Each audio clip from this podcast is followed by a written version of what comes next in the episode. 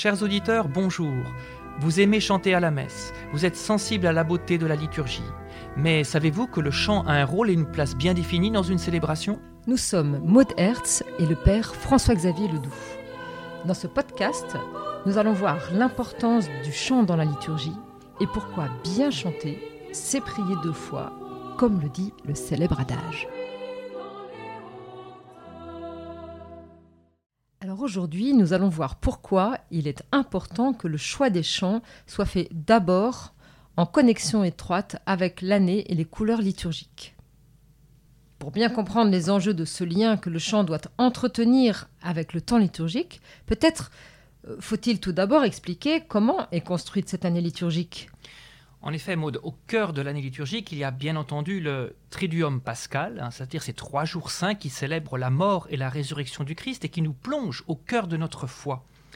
Mais l'année liturgique, c'est d'abord, d'un point de vue historique et d'un point de vue liturgique, la célébration de la Pâque hebdomadaire, dimanche après dimanche. Le dimanche, c'est le jour du Seigneur en tant que jour de fête primordial, c'est-à-dire fondement et noyau de toute l'année liturgique.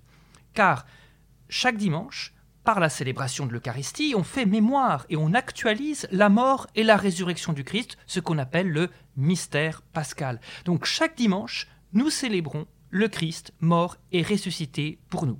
Et c'est là un point tout à fait fondamental pour le choix des chants, car cela signifie que c'est bien cette couleur pascale qu'il faut privilégier à chaque célébration dominicale. Par exemple, lorsque nous chantons Jour du vivant sur notre terre, Alléluia, nous sommes vraiment connectés à ce que veut l'Église pour nous faire entrer dans le sens et le mystère de la célébration dominicale.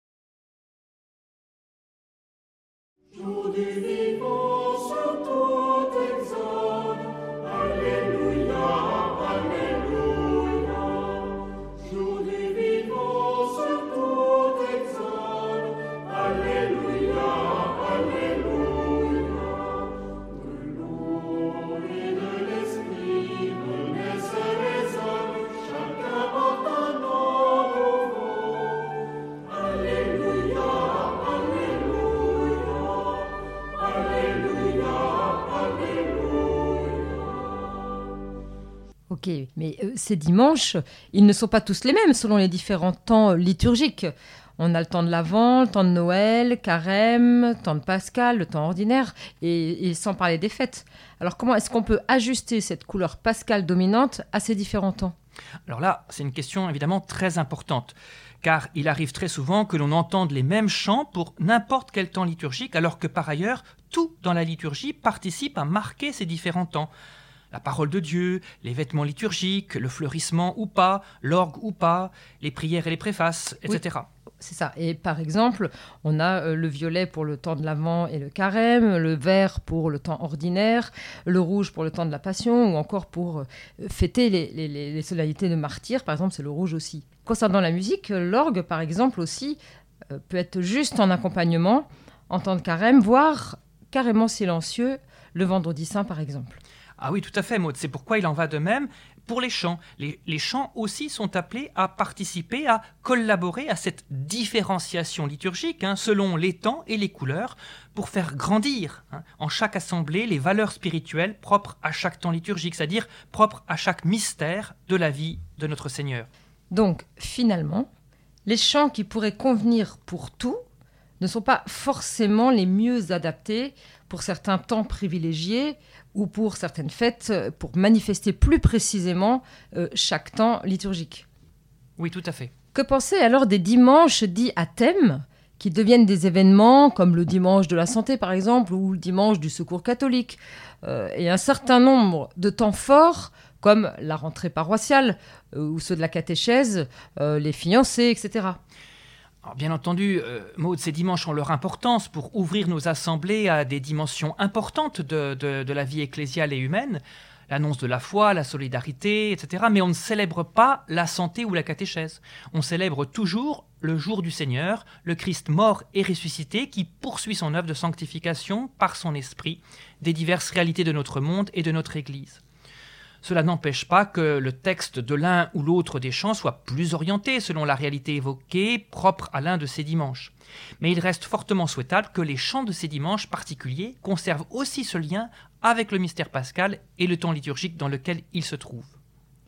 Et grâce à cet ancrage et à cette connexion au temps liturgique, euh, n'y a-t-il pas aussi un autre enjeu essentiel, qui est celui de la construction de la mémoire chantante de l'Assemblée? En effet, non seulement il y a besoin d'un répertoire de chants qui reviennent régulièrement, selon ces différents temps liturgiques, pour bien différencier ces temps et bien marquer cette connexion étroite avec chacun d'eux, comme on l'a dit tout à l'heure, mais il y a besoin aussi pour construire en chaque fidèle, en chaque communauté, une mémoire croyante qui nourrisse la vie spirituelle de semaine en semaine, et selon les différentes facettes des mystères du Seigneur célébrés au fil de l'année liturgique. Autrement dit, répétition et stabilité sont là pour construire cette mémoire vivante de l'alliance avec Dieu, ainsi que l'identité chrétienne qui s'incorpore par le chant en chaque fidèle. Par exemple, il est bon que pendant le temps de l'Avent, on puisse chaque année chanter Toi qui viens pour tout sauver, inspiré d'une hymne du 5e siècle, ou bien qu'à Noël, toutes les assemblées puissent chanter Il est né le divin enfant ou Les anges dans nos campagnes.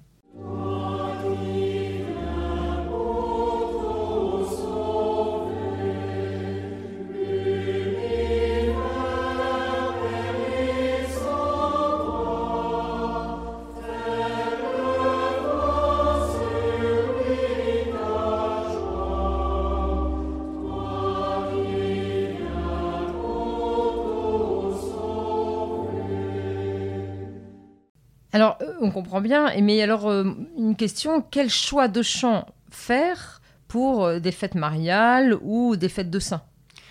Alors là, concrètement, en pratique, il est important de vérifier tout d'abord que les textes de ces chants sont bien reliés, sont bien connectés au mystère pascal du Christ. Car c'est toujours dans la lumière pascale du Christ que les fêtes de Marie et des saints sont célébrées et sont ainsi pour nous source d'édification. Alors à propos du, chant euh, de Marial, par exemple, est-ce que on peut l'entendre à la fin d'une célébration? Qu'est-ce qu'on peut en penser? C'est vrai que ici ou là, on a pris l'habitude de mettre un chant à Marie, comme on dit, à, la fin de, certaines célébrations, voire de toutes les célébrations. En réalité, bon, ce n'est pas prévu par le missel romain, hein, donc ça veut dire que ce n'est pas obligatoire, que ce n'est pas une nécessité, mais que c'est une possibilité, disons-nous, hein, à adapter, bien sûr, au temps liturgique et au lieu. Hein. Euh, un chant marial à la fin de la messe, cela dépend des temps et des lieux, des circonstances, des assemblées. Alors, par exemple, certains temps liturgiques comme l'Avent ou certains mois, comme le mois d'octobre, le mois de mai, s'y prêtent sans doute mieux que d'autres selon les traditions locales. Dans certains sanctuaires, selon le saint ou la sainte qui est honoré, cet usage sera aussi plus fréquent. Nous arrivons donc au terme de ce deuxième épisode au cours duquel nous avons essayé de souligner l'importance d'avoir dans nos célébrations des chants qui soient réellement connectés aux différents moments de l'année liturgique, car ils contribuent ainsi à faire grandir notre émerveillement devant le mystère pascal selon le souhait du pape François.